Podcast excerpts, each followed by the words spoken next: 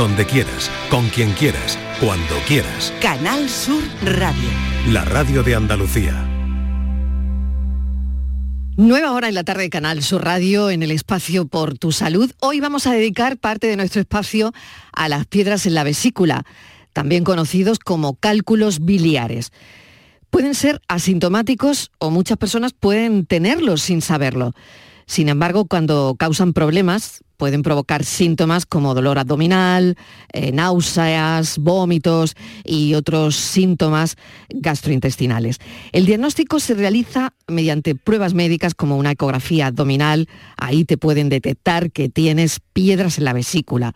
En algunos casos, los cálculos biliares pueden requerir cirugía para quitar la vesícula biliar. Enseguida vamos a abordar hoy este asunto vesícula biliar. Por tu salud, en la tarde de Canal Sur Radio. Y contamos con dos expertos, el doctor Javier Ampuero Rojo, especialista de aparato digestivo en el Hospital Universitario Virgen del Rocío de Sevilla, vicepresidente de la Sociedad Andaluza de Patología Digestiva, investigador principal en el Instituto de Biomedicina y profesor contratado doctor de la Universidad de Sevilla. Doctor Ampuero, bienvenido, gracias por acompañarnos. Eh, buenas tardes, gracias a vosotros por la invitación. Un saludo.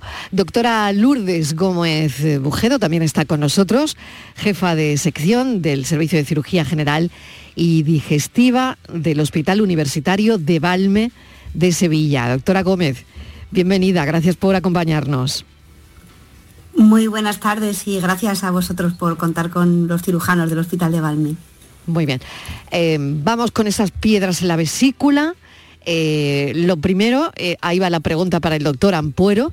¿Cuáles son las causas más comunes para que se formen esos cálculos biliares en la vesícula biliar?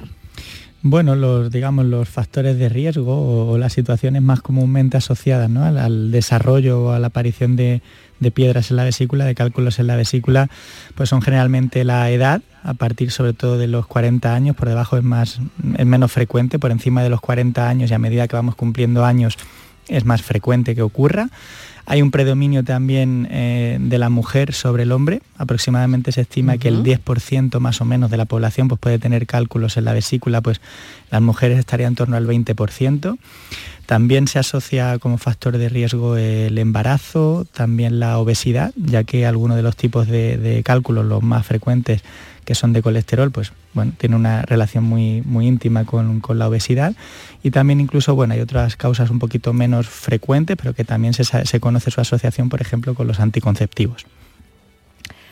Fíjese, pues no teníamos esa información, ¿verdad? Qué interesante que se asocie eh, los cálculos biliares a los anticonceptivos. Es, es muy curioso. Bueno, voy a aprovechar para dar el teléfono si hay algún oyente que quiere llamar a la sección por tu salud de la tarde para preguntar sobre esto que tenemos hoy encima de la mesa, que son los cálculos biliares, las piedras en la vesícula, pues pueden llamar a este teléfono que suena. Estos son nuestros teléfonos 95 1039 105 y 95 1039 16.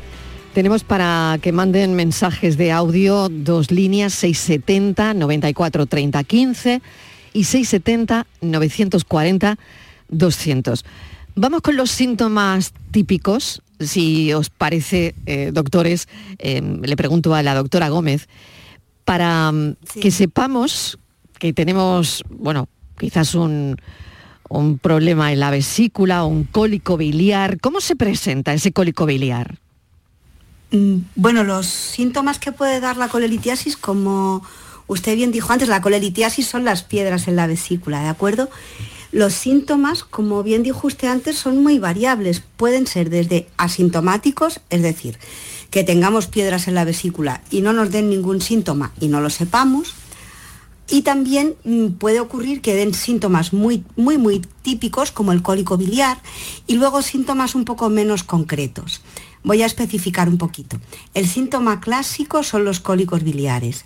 Se producen normalmente una o dos horas después de las comidas, se suelen asociar a comidas especialmente copiosas, sobre todo comidas en las que hemos incluido mucha grasa, son los desencadenantes típicos y se caracterizan por un dolor fuerte, muy desesperante, muy desasosegante en el cuadrante superior derecho del abdomen, que va aumentando y disminuyendo en intensidad, teniendo algunos picos muy fuertes y que en muchas ocasiones pues también se acompaña de, de, malestar general, de muchas ganas de vomitar y de vómitos en algunos casos.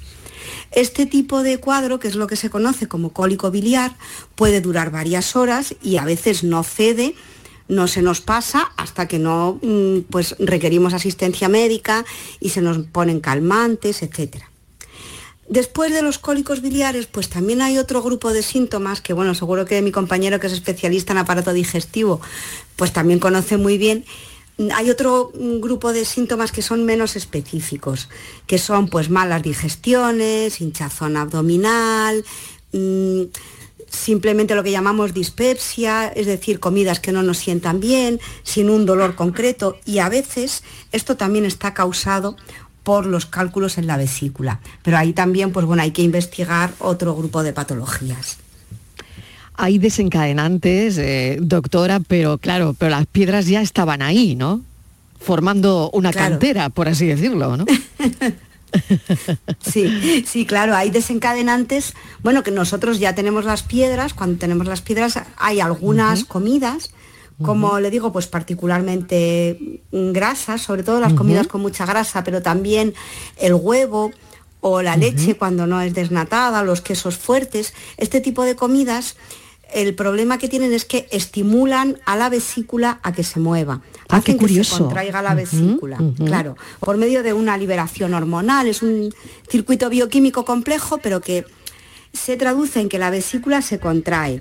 A consecuencia de eso, las piedras que tenemos dentro se mueven y esa irritación, ese desplazarse de las piedras dentro de la vesícula es lo que desencadena los cólicos. Qué interesante. Bueno, no sé si el doctor Ampuero quiere, quiere añadir algo más a esto tan gráfico que está explicando la doctora Lourdes Gómez, ¿no? Eh, esa reacción bioquímica, ¿no? Cuando tomamos comida que no le gusta a la vesícula porque tiene piedras, pues claro, es su forma de reaccionar, ¿no? Sí, bueno, de, alguna manera vamos totalmente de acuerdo con lo que ha dicho la doctora Gómez, ¿no? De alguna manera tenemos que hacernos a la idea que la vesícula es como una especie de bolsa donde el hígado va depositando eh, la bilis, ¿no? las sales biliares. Y las sales biliares tienen muchas funciones, pero entre ellas actúan facilitando la digestión y particularmente de grasas. Por eso, como decía antes la compañera, ante una comida copiosa, principalmente en grasas, se produce la liberación de una hormona que se llama colecistoquinina y es como que se desencadena, da la señal para que la vesícula empiece a contraerse. Claro, si en esa vesícula eh, ya había piedras, y en función bueno, pues del tamaño, el número, etcétera, pero si ya había piedras, esa contracción continua que va a tener la vesícula mientras estamos en el proceso de la digestión puede hacer que alguna de esas piedras salga de la bolsa salga de la vesícula, porque mientras la piedra está en la vesícula no pasa nada. Es una bolsa, está ahí almacenada y ya está. El problema es cuando esa piedra sale de la vesícula y se queda impactada en algún punto, en algún del conducto, ¿no? cuando sale la sal biliar hacia el intestino. Si en algún punto queda impactada, es como si se obstruye una tubería, ¿no? Entonces a partir de ahí es los síntomas que comentaba la doctora Gómez, en, bueno, cada persona tendrá unos síntomas determinados, ¿no? Pero en función de la duración de esa obstrucción y en qué punto del trayecto se produzca esa obstrucción, pues así serán los síntomas. De todas maneras, yo creo que es eh, interesante resaltar que la, mayoría de los casos eh, es, una, es una situación asintomática y creo que eso conviene remarcarlo porque cuando estamos en consulta muchas veces viene eh, alguna persona diciéndonos que se le ha observado y lo desconocían hasta ese momento, pues alguna piedra en una ecografía que se han hecho por otro motivo diferente, ¿no? Y vienen muchas veces alarmados. La mayoría de las veces eh, la litiasis biliar es un hallazgo que llamamos nosotros incidental, es decir, lo encontramos en, el transcurso de algún procedimiento, incluso a veces por otro motivo, y no hay que preocuparse ni hay que tener eh, ninguna alarma a ese respecto si no ha habido ningún síntoma, que es lo habitual. Eh, iba a eso, eh, doctor Ampuero, ¿cómo se diagnostican los cálculos biliares? ¿no? Está contándonos que a veces es un hallazgo incidental, es decir, que están mirando otra cosa y de repente se encuentran con piedras en la vesícula, ¿no? Pero no sé qué pruebas se utilizan para confirmar la presencia de estos cálculos biliares. Sí, aquí tenemos que tirar un poco de arte en primer lugar, ¿no? Una actitud un poco detectivesca en el sentido de que es muy importante lo que nosotros llamamos la anamnesis, ¿no? Que básicamente es ese primer interrogatorio que, hacemos con el paciente en el seno de la consulta y, la exploración es la misma, ¿no? Desde el punto de vista de lo que sería la, la anamnesis, ese interrogatorio pues es muy importante y lo comentaba la compañera anteriormente, pues que nos diga eh, si tiene dolor, cuál es la frecuencia de ese dolor, si ha sido capaz de identificar algún, desencadenante que le provoque el dolor, ¿no? como es precisamente una comida rica en grasas que comentábamos, ¿no? si el dolor está quieto o se mueve hacia algún sitio, si cuando aparece ese dolor hay náuseas o incluso vómitos, y algunos datos que nos pueden indicar algo más de severidad, ¿no? que sea un cólico biliar complicado como el hecho de que pueda tener fiebre, por ejemplo, o pueda tener ictericia, ¿no? que es que se ponga la piel con ese tono amarillo característico cuando se eleva la bilirrubina, o bien las heces, ¿no? la caca, que sea algo más pálida, algo más blanquecina, que también es fruto de una elevación de la, de la bilirrubina. Eso sería un poco el hilo del que nosotros tiraríamos en la consulta la exploración generalmente nos va a indicar si en ese momento está teniendo un cólico biliar un dolor bastante selectivo en el costado derecho. Si en ese momento no está teniendo el cólico biliar, no va a tener una exploración patológica y eso a veces es un problema porque el paciente puede haber tenido ese dolor en su casa y cuando viene al hospital ya haber pasado ese episodio y ya no poder detectarlo bien ¿no? con, la, con la exploración. En cualquiera de los casos, si tenemos esa sospecha, para ratificarlo, confirmarlo, en primer lugar haríamos una ecografía abdominal es la prueba indicada y es una prueba muy buena para ver si existen eh, litiasis biliar, es decir, si hay piedras en la vesícula. Es cierto que no tan buena eh, para cuando las piedras han salido de la vesícula, que eso eh, se asociaría a otro tipo de, complicaciones y en ese escenario la prueba indicada, se pueden hacer varias, pero sería en ese caso una resonancia magnética, ¿no? una resonancia magnética abdominal porque va a tener, es una prueba con una mayor precisión para ver esos radicales, esas vías biliares un poquito más eh, pequeñitas, ¿no? que no siempre la ecografía va a poder discriminar. Qué interesante, ¿no? Todas las pruebas diagnósticas para, para llegar a eso, ¿no? Vamos a las opciones de, tratamiento, eh, doctores. Bueno, y le pregunto al doctor Ampuero porque lo último es la doctora Gómez. Me imagino que lo último es ya la cirugía. Eh, antes, claro, antes se intenta, eh, pues no sé si un tratamiento más conservador, no lo sé, doctora Ampuero. Tenemos piedras en la vesícula, pero ¿hay alguna manera de sacarlas de ahí que no sea con cirugía? Sí, bueno, eh, en ese sentido eh, eh, tiene todo el sentido del mundo pensar que tenemos que ir de lo, de lo menos agresivo, ¿no? de lo menos invasivo hacia, hacia lo más agresivo, ¿no?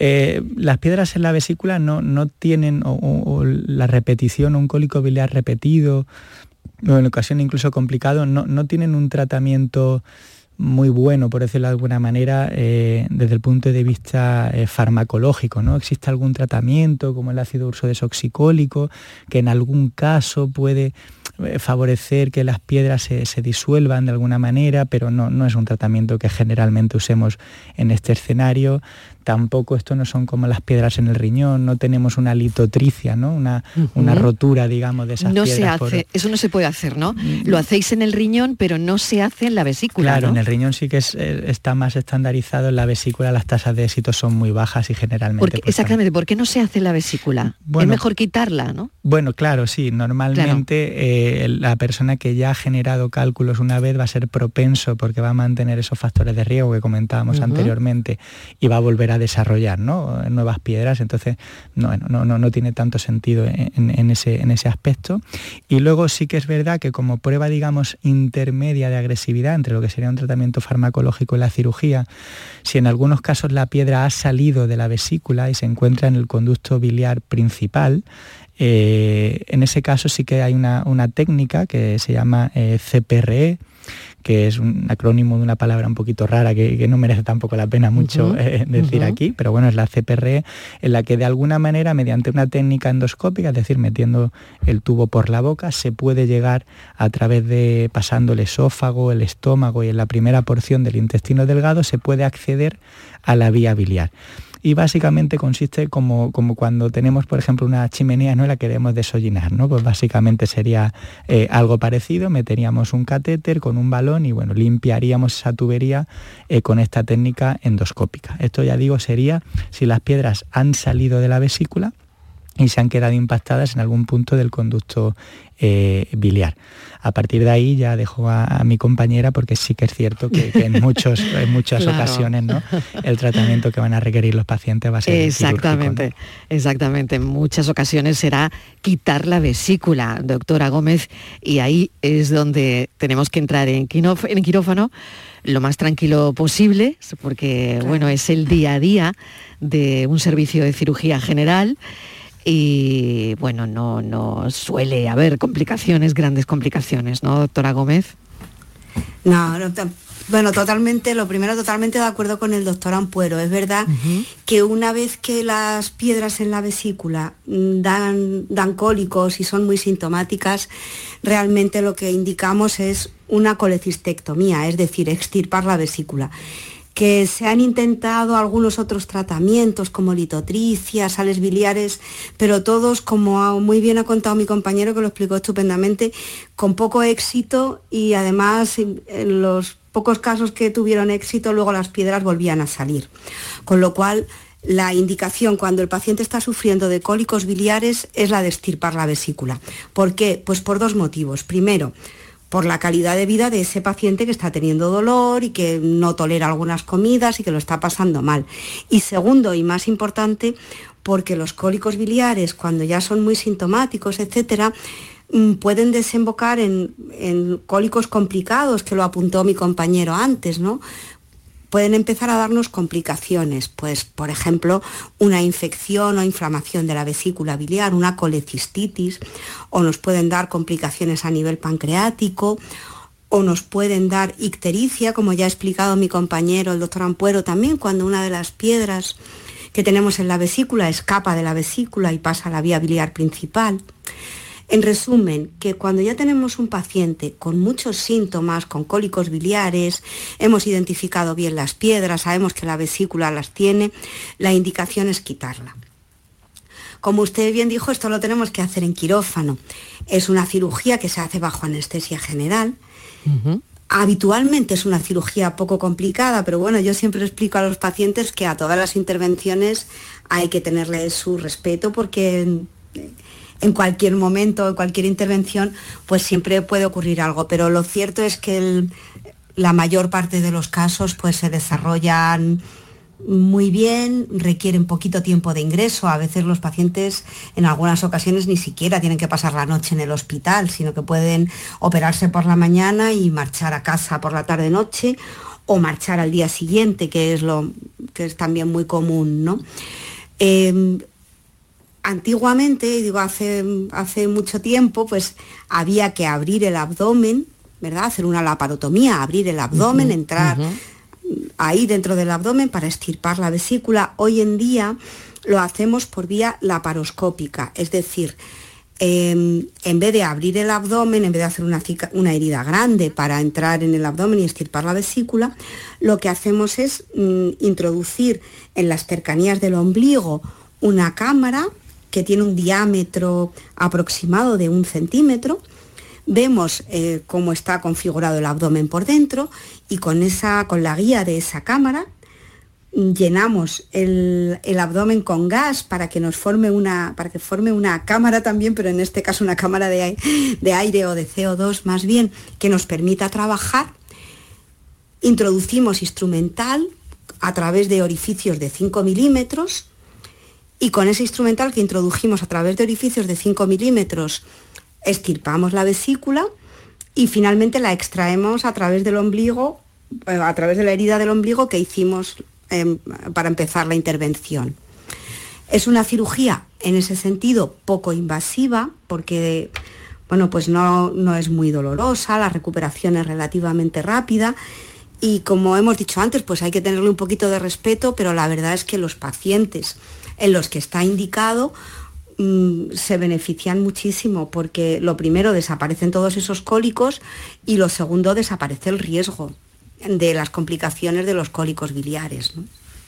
Doctora Gómez, qué interesante, ¿no? Al final es por cirugía laparoscópica, claro, una tiene muchas preguntas, como por ejemplo, ¿qué tamaño tiene la vesícula biliar para que salga por un agujerito, ¿no? Y si verdaderamente, y si verdaderamente, ¿cómo sale del cuerpo la vesícula biliar sin que tengan que hacer una lapartomía? Es decir, sin que tengan que abrirnos, ¿no? ¿Cómo sale? ¿Cómo sale? Es, muy buena, es, muy buena, es muy buena pregunta, además es, una pregunta muy lógica. La vesícula no es un órgano muy grande, está ahí, estaba cerquita del hígado, mide, su tamaño es variable, puede medir a lo mejor entre 5 centímetros como promedio, a veces es un poco más grande. Es, elástico porque claro, eh, una, cuando se va llenando de piedras, claro, se supone que eh, se engrosa, ¿no? O se, se hace grande, ¿no? Ahí es donde, ahí es donde voy. La vesícula ah, efectivamente Tiene, tiene cierta elasticidad y está rellena de líquido. Entonces, eh, hay varias estrategias para extraer la vesícula sin tener que hacer mucha herida. Hay veces que simplemente mm, dilatando un poquito la herida, o sea, tirando un poquito de la herida que, hacemos, mide un centímetro aproximadamente, pues a veces simplemente con una tracción suave conseguimos dilatarla un poquito y que salga la vesícula.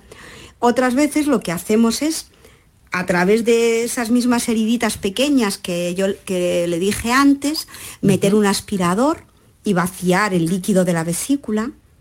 Entonces se vacía el líquido, con lo cual la vesícula queda hecha una bolsita, como un globo cuando lo vaciamos de aire, ¿verdad?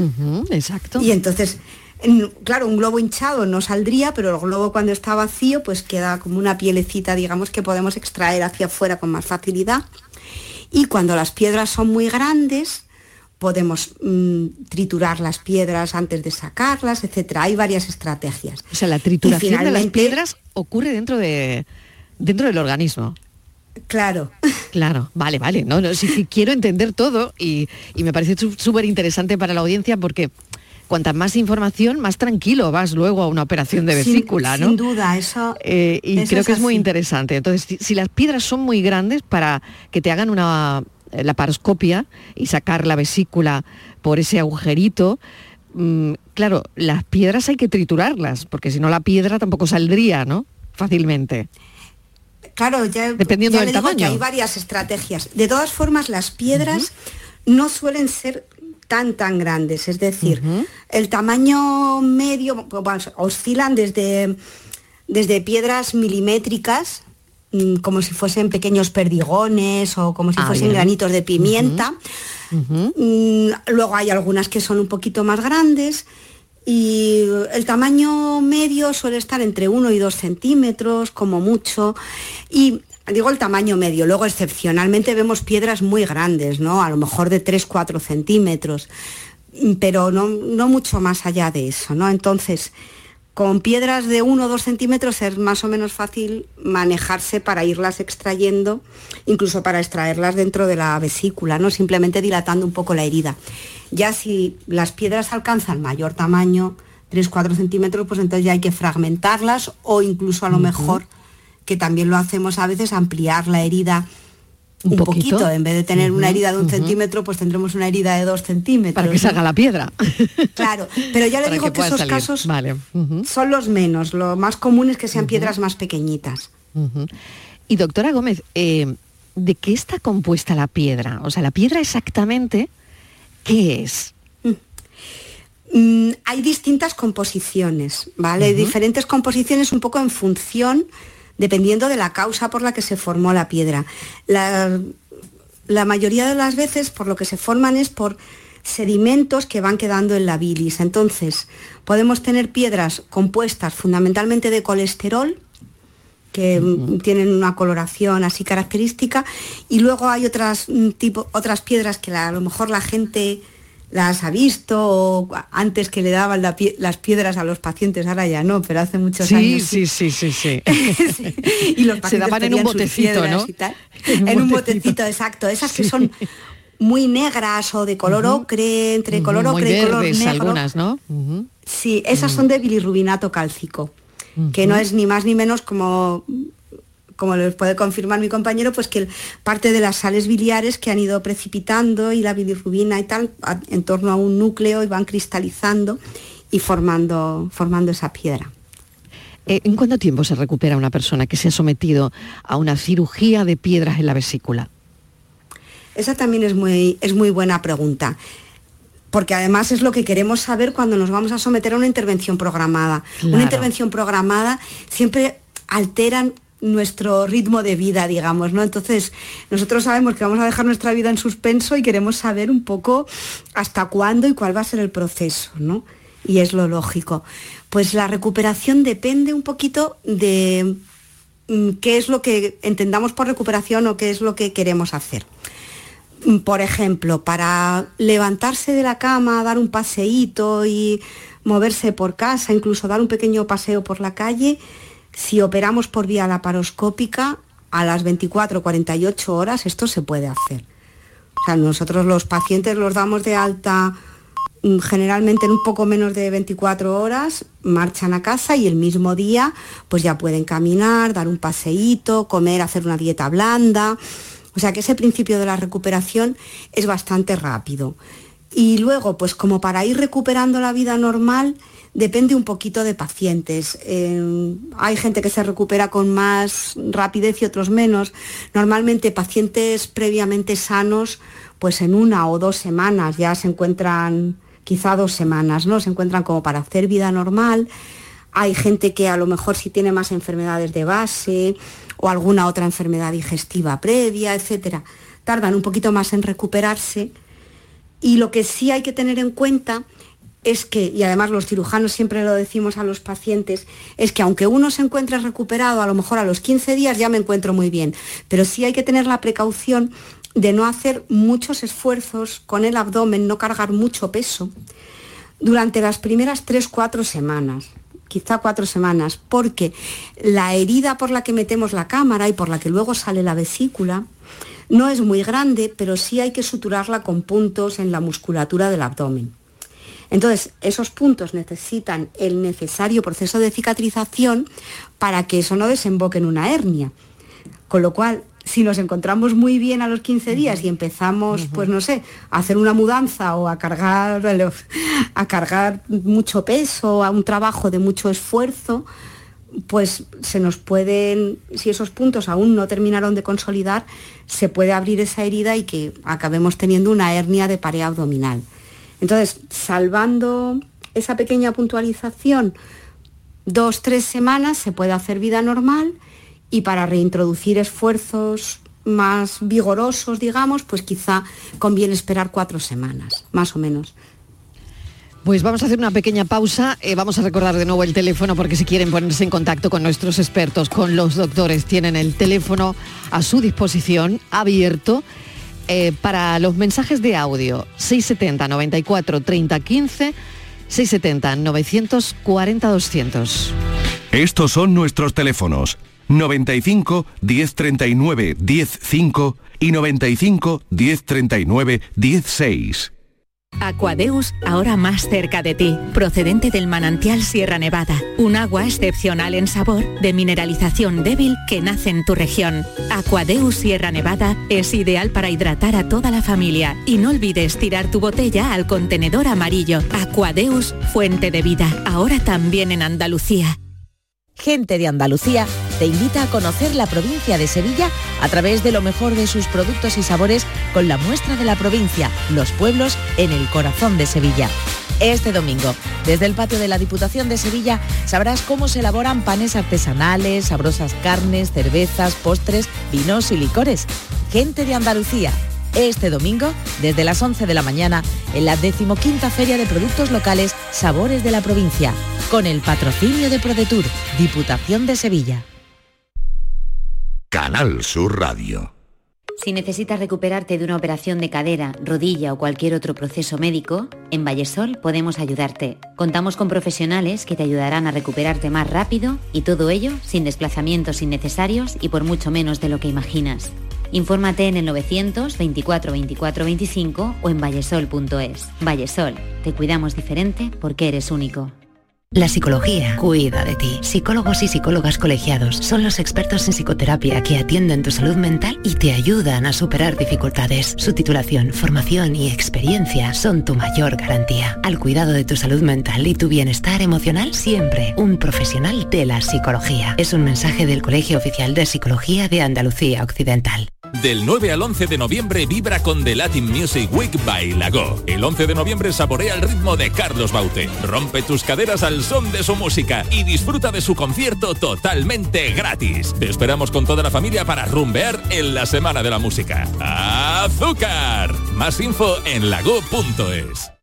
El trabajo en equipo construye confianza y la confianza genera velocidad. ¿Te atreves a alcanzar la meta? Carrera de Empresas ABC, ya sea de manera individual o reuniendo a un equipo de tres compañeros, participa el domingo 12 de noviembre en esta carrera de 8 kilómetros, juntos para conseguir el éxito. Más info en www.carreradeempresasabc.es. El resumen de la actualidad del día, con toda la información y la última hora del deporte, el análisis de la economía que tanto te afecta, las entrevistas que te aclaran lo que pasa. Todo lo que necesitas saber para estar informado lo tienes en el Mirador de Andalucía, de lunes a viernes, desde las 7 de la tarde con Natalia Barnés. Contigo somos más Canal Sur Radio. Contigo somos más Andalucía. Estos son nuestros teléfonos 95 1039 105 y 95 1039 16. El asunto de hoy, piedras en la vesícula, cálculos biliares, eh, con el doctor Javier Ampuero, especialista del aparato digestivo del Hospital Universitario Virgen del Rocío de Sevilla, y la doctora Lourdes Gómez, que es jefa de la sección de Servicio de Cirugía General y Digestiva del Hospital Balme de Sevilla.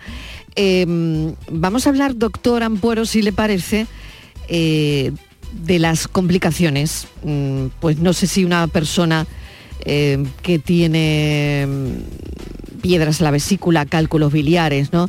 Eh, ¿Qué consejos se podrían dar para prevenir esa formación? Punto número uno y punto número dos, si pueden llegar complicaciones serias. Sí, yo creo que es, un buen punto. Desde el punto de vista de, la precaución respecto a los principales factores de riesgo, hay dos en los que podemos hacer poco, ¿no? El sexo que hablábamos antes, que en las mujeres es el más prevalente, y la edad, ¿no? pues vamos cumpliendo años y es, lo que nos toca. Pero sí que es cierto que quizá el factor de riesgo más modificable y que además nos va a venir bien por otras eh, multitud de cuestiones es la obesidad. ¿no? Sabemos que, como comentaba antes la compañera, los principales cálculos que se producen a nivel de la, vesícula biliar van a ser de colesterol, porque la, la, bilis, las sales biliares, es una manera que tenemos de, de excretar ese colesterol sobrante que tenemos y cuando se deposita o se, no se puede secretar bien es cuando se empiezan a generar esas piedras. Pues como decía, en situaciones de obesidad, en eh, situaciones donde tenemos el colesterol elevado, triglicéridos elevados, etcétera, o dietas muy grasas, ahí sí que tenemos que tener cuidado y quizá es lo que podamos eh, eh, evitar con, mayor frecuencia, que ya digo que además es algo que nos va a venir bien desde el punto de vista de la salud global, ¿no? a tenor de todas las complicaciones asociadas a, esta patología. Desde el punto de vista de las complicaciones severas que podría haber en el contexto de tener una litiasis biliar, yo creo que el mensaje mm, voy a volver a hacer el mismo, mientras la piedra esté en la vesícula podemos estar tranquilos y no pasa nada, y eso va a ser la mayor parte de las veces y va a ser un diagnóstico eh, incidental. Si bien es cierto que cuando sale la piedra de la vesícula, principalmente podemos tener, yo creo que podríamos hablar de, tres complicaciones. Una es la colecistitis, que es cuando se produce una inflamación de, la vesícula, lo que se llama la coledocolitiasis, que es cuando la piedra se queda impactada en el conducto eh, biliar principal, en el colédoco, y en tercer lugar, quizá mm, en frecuencia, pues la pancreatitis, ¿no? que es cuando la piedra se queda impactada eh, a la salida del, del conducto pancreático. ¿no? Claro, estas complicaciones sí que alguna de ellas puede ser severa, incluso pueden requerir un ingreso eh, prolongado. cómo desde el punto de vista de la audiencia podemos un poco movernos ¿no? o discernir. Generalmente cuando tenemos una mal digestión, para que se nos entienda, nos entienda todo el mundo, una dispepsia, ¿no? que es, digamos, dentro de tener síntomas lo, menos severo, va a ser difícil que podamos eh, prever que eso se trata o está asociado a una patología biliar. Pero cuando ya tenemos un dolor muy importante, tan importante que no se pasa en cuatro o cinco horas, que no cede con la analgesia o con los calmantes habituales y que va a requerir una atención médica, ahí ya tenemos que tener claro que puede haber un cólico biliar y que por tanto, como comentaba la compañera, el tratamiento indicado en ese contexto sería la cirugía. Si bien es cierto que en ocasiones no tenemos ese paso intermedio, ese cólico biliar del cual a veces nos podemos recuperar y se nos va a complicar con alguna de las patologías que yo decía y que generalmente va a estar asociado a un síndrome emético, es decir, a unos vómitos de repetición, a veces incoercibles, no, no, podemos... Eh, eh, conseguir controlarlos, a fiebres muy altas, porque tenemos que tener en cuenta que la bilis es un caldo de cultivo muy importante para el crecimiento de bacterias y cuando se produce alguna obstrucción en toda la vía biliar por un cálculo, pues es relativamente frecuente que pueda aparecer algo que se llama colangitis, que es esa precisamente infección de la vía biliar y que va a estar asociado a fiebre relativamente, relativamente alta y además que pueda aparecer también, como comentaba anteriormente, ictericia, ¿no? Es esa tubería obstruida, esa bilis que no puede salir, esa bilirrubina que no puede salir, que por tanto va a empezar a elevarse y nosotros si los, estamos sufriendo un episodio de ese tipo, pues lo vamos a ver como los ojos, ¿no? Lo que es la esclera que es blanco, pues se va a tornar más amarillento, la piel también más amarillenta o las heces más pálidas. ¿Y cómo pueden las personas manejar el dolor o los síntomas que tengan en un momento dado antes de someterse a un, tratamiento? Eh, pero no lo sé cómo se maneja esto en casa. Claro. Y bueno, me imagino que las, las primeras horas, ¿no? en fin, porque Esto casi al final hay que terminar acudiendo al hospital, ¿no? Sí, generalmente si tenemos un cólico biliar, digamos, en condiciones bien instaurado, es difícil que nosotros en casa, con los calmantes habituales, ¿no? con un paracetamol, con un nolotiro, con un ibuprofeno, podamos controlarlo. Indudablemente es el primer paso y es lo que digamos tenemos que intentar, entre otras cosas, porque puede ser que en ese momento ni siquiera sepamos qué es lo que, es una piedra en la vesícula. ¿no? Pero mm, tenemos que ser en ese sentido mm, sinceros, muchas veces ese escalón, ese primer escalón que uno puede hacer en el en el domicilio no es suficiente y va a requerir una, atención en urgencias, bien en el centro de salud o bien en, atención hospitalaria, ¿no? donde ya va a requerir una analgesia intravenosa, donde se va a poner una medicación para evitar que el paciente vomite y donde además es muy importante también la reposición de líquidos, ¿no? que se ponga un suero, ¿no? porque van a ser pacientes que al estar con vómitos ciertamente repetidos no van a poder tampoco tener ingesta de líquidos. Doctora, no sé si quiere añadir algo más de lo que ha dicho el doctor Ampuero, que bueno, es tan interesante, ¿no? Porque al final es cierto que una termina en urgencias, ¿no? Ante una situación como esta. Sí, claro, hay cólicos biliares y eso y pasa con cierta frecuencia que efectivamente con el tratamiento domiciliario que podemos hacer con tomar una pastilla en casa no ceden y entonces pues necesitamos acudir, que nos vean, que nos valoren también no solo por porque nos calmen el dolor, sino para descartar esas complicaciones de las que hablábamos antes. Porque a veces puede no ser solo un cólico, sino que si ese cólico se está acompañando de fiebre, pues a lo mejor estamos empezando una colecistitis. Entonces, no solo es importante que nos pongan el tratamiento analgésico, que también y que nos y que cohiban los vómitos, reponer los líquidos y todo eso, sino que además pues investiguemos un poquito, que nos vea un profesional de la salud y investiguemos un poquito la posibilidad de otras complicaciones. Claro. Y bueno, una pregunta que mm, me parece interesante es si después, mm, no sé si lo habéis comentado ya, pero si después eh, de la operación, de que te hayan dejado sin cálculos biliares, de alguna manera, si ya no hay vesícula, esto no se vuelve a reproducir, ¿no? Claro, por lo menos no en la vesícula. No en la vesícula, claro, porque ya, no tenemos. claro, es muy buena pregunta esa, porque efectivamente, pues una vez que se ha estirpado la vesícula, mm, ya problemas de piedras en la vesícula no tenemos. Sí que es cierto, y el compañero lo sabe bien, porque ahí mm, tienen que actuar muchas veces nuestros compañeros de digestivo, que sí que ocurre en algunas ocasiones, no, no en muchas, pero sí hay un porcentaje pequeño de casos en los que si algún cálculo, alguna piedrecita salió fuera de la vesícula antes de la operación y se quedó en el conducto biliar, a lo mejor quedó una piedra pequeñita en el coledo con el conducto biliar, hemos estirpado la vesícula y en el posoperatorio más o menos tardío, no hace falta que sea enseguida, puede ser incluso a los meses, el paciente vuelve a experimentar síntomas. Y cuando lo estudiamos y lo exploramos, etcétera, nos damos cuenta de que sí hemos quitado la vesícula, pero una piedra, una pequeña piedrecita o, o más de una, había quedado en el conducto principal de la bilis. Y entonces hay que recurrir a esa técnica que ya nombró mi compañero cuando hablábamos del diagnóstico, que es la CPRE, que es por medio de una endoscopia, atravesando el estómago, etcétera, llegar hasta el duodeno, que es donde desemboca la vía biliar, y abordar la vía biliar desde ahí y extraer esa pequeña piedra. ya le digo es relativamente frecuente, doctora Gómez. Mm, no. No tanto. Si el, paciente está bien estudiado previamente, no es tan frecuente, pero puede ocurrir. O sea, no es imposible, digamos. Doctor Ampuero que seguro que quiere añadir algo más. Sí, vamos, no, totalmente, totalmente de acuerdo con lo que ha comentado. Evidentemente, si no hay vesícula, pues ya no se pueden formar piedras. en la vesícula, pero es claro, cierto. Ahí por lo menos no, como decía Claro.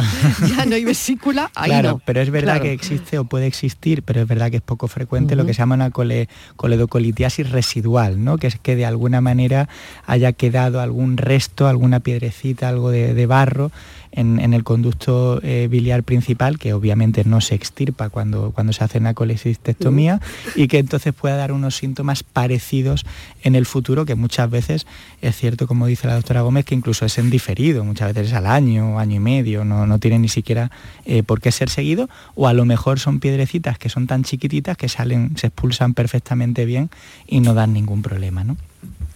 Y doctores, eh, esa persona que bueno que se le haya como eh, de manera incidental ¿no? las piedras en la vesícula y, le dicen eh, ustedes le comentan bueno pues hemos encontrado piedras en la vesícula y esa persona es sintomática. No tiene ningún síntoma nada se encuentra perfectamente qué tiempo debe transcurrir para quitarse las piedras porque mm, tiene que tener algún episodio agudo para quitárselas o, se la puede quitar de manera programada, doctora Gómez, y, nos quitamos de problema. en fin, no lo sé. Pregunto. Una colelitiasis asintomática, es decir, que no tiene síntoma ninguno, que la hemos encontrado por casualidad, de entrada no tiene indicación de operarse. Y, me voy a explicar. Claro, las piedras en la vesícula son muy frecuentes, sobre todo en las mujeres eh, sobre todo a partir de cierta edad, sobre todo si, hemos tenido embarazos y demás, son bastante frecuentes. Entonces hay muchos pacientes que tienen piedras en la vesícula y ni siquiera lo saben. Mm, ¿Qué es lo que ocurre? Que cada vez nos hacemos más ecografías, más exploraciones, pues hacemos ecografías en los embarazos, para ver la vejiga, para un montón de cosas y, y encontramos las piedras de manera casual en otra exploración. Si esas piedras no tienen síntomas, no nos han dado cólicos, etcétera, no hay indicación de quitarlo. ¿Por qué?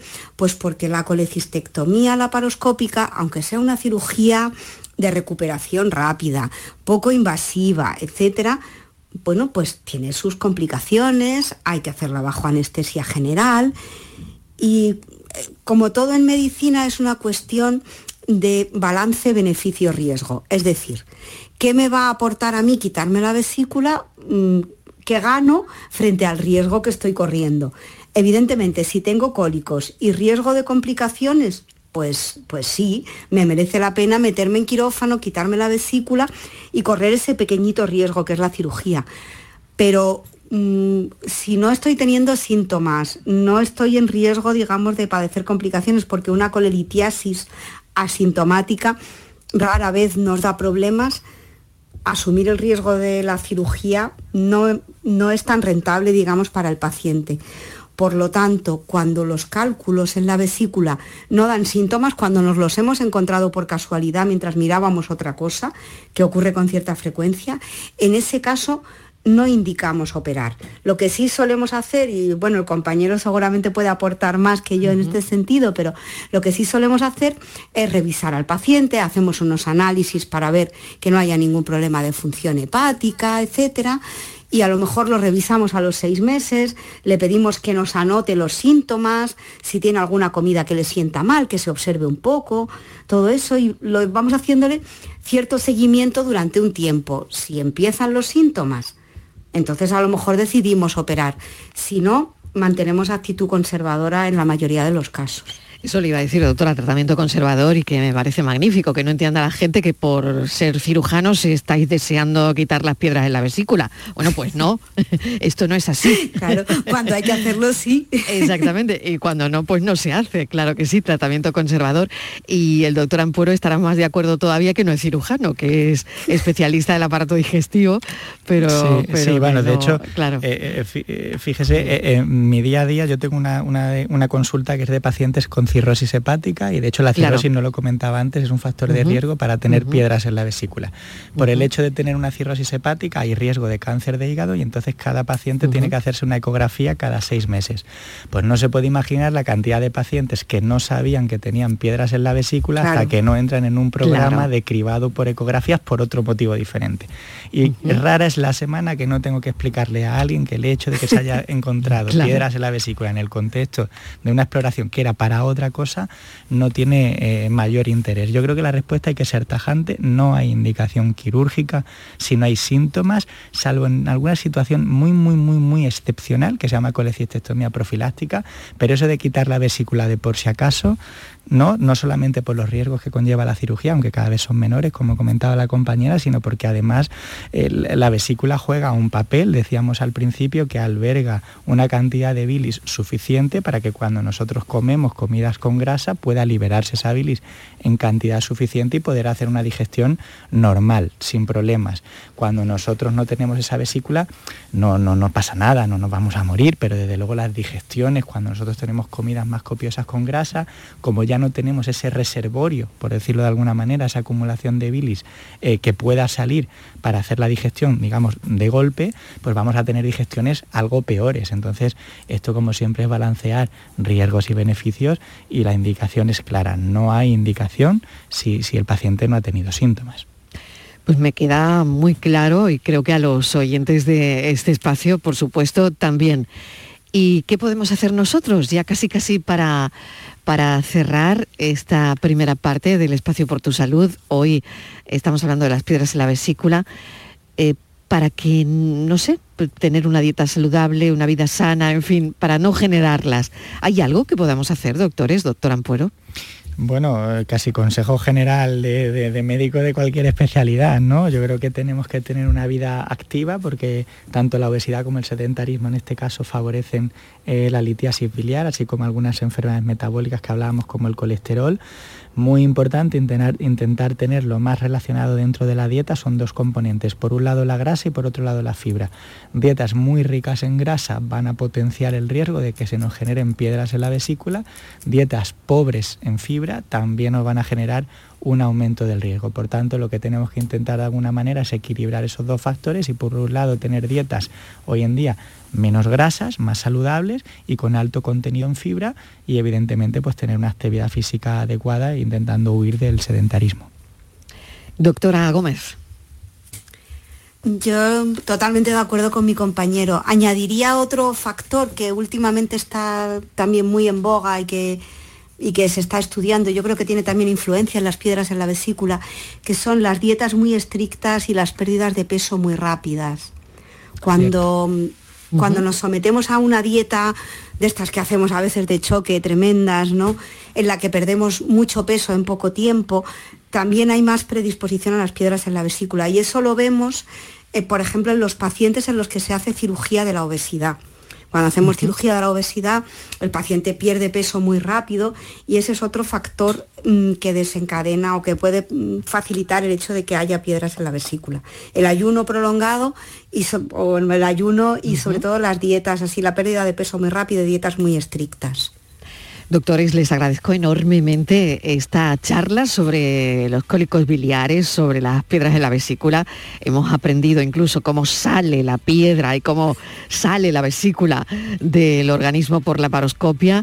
Y, bueno, todo lo demás que, hemos hablado en esta mesa sobre eh, como protagonista la vesícula biliar. Muchísimas gracias Javier Ampuero y doctora Lourdes Gómez, muchísimas gracias. Un saludo. Muchas gracias, Matilde, por la invitación. Buenas tardes. La tarde de Canal Sur Radio con Mariló Maldonado. La mañana de Andalucía con Jesús Vigorra te invita este viernes 10 de noviembre a disfrutar de uno de los manjares de nuestra mesa. Con la Feria del Jamón de Bellota 100% ibérico, denominación de origen protegida a Los Pedroches, que se celebra en Villanueva de Córdoba. Una cita para visitar las diferentes empresas jamoneras que participan y degustar su exquisito jamón ibérico de bellota. La mañana de Andalucía con Jesús Vigorra. Este viernes 10 de noviembre, edición especial desde Villanueva de Córdoba. Con la colaboración del Ayuntamiento de Villanueva de Córdoba. Hay un lugar donde late la historia de Andalucía. Allí el visitante descubrirá el origen de la humanidad, la grandeza del imperio romano, la vida fronteriza y sefardita de Al-Ándalus, la llegada del Renacimiento y la exuberancia palaciega y religiosa del barroco andaluz. Ciudades medias del centro de Andalucía, donde late la historia. Vamos con la pregunta de hoy para cerrar nuestro espacio que tiene que ver con la fertilidad. Y la pregunta es cómo es la preservación de fertilidad en el hombre y también en la mujer transgénero y cómo se aborda.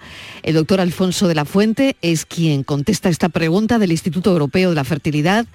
Doctor de la Fuente, bienvenido, gracias por acompañarnos. Nada, muchas gracias a ustedes. Buenas tardes. ¿Cuáles son las opciones disponibles? Eh, sí, adelante. No, eh, sí, quería contestar a la pregunta que me, que me comentaba. Pues adelante. Eh, a ver, es diferente, lógicamente, en, los pacientes que son transgénero masculino o femenino. Claro, la experiencia nos viene de, de mucho antes, porque ya estamos haciendo preservación de fertilidad en pacientes que no son transgéneros. Lógicamente, si son varones, lo que hacemos es congelar los espermatozoides y si son mujeres, congelamos los óvulos para que de alguna forma podamos detener ese reloj biológico que a medida que aumenta la edad hace disminuir las posibilidades de embarazo por afectación de estos óvulos.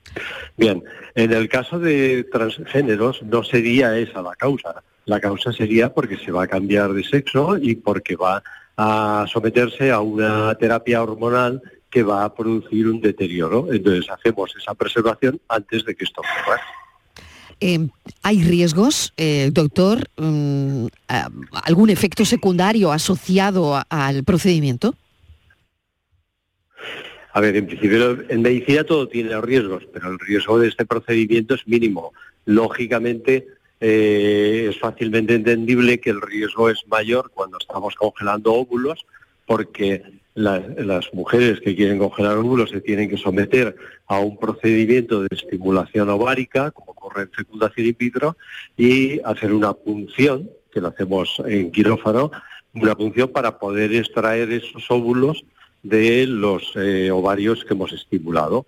En el caso del varón, el riesgo es cero, porque lógicamente es por masturbación, obtención de la muestra espermática, y congelación de los espermatozoides.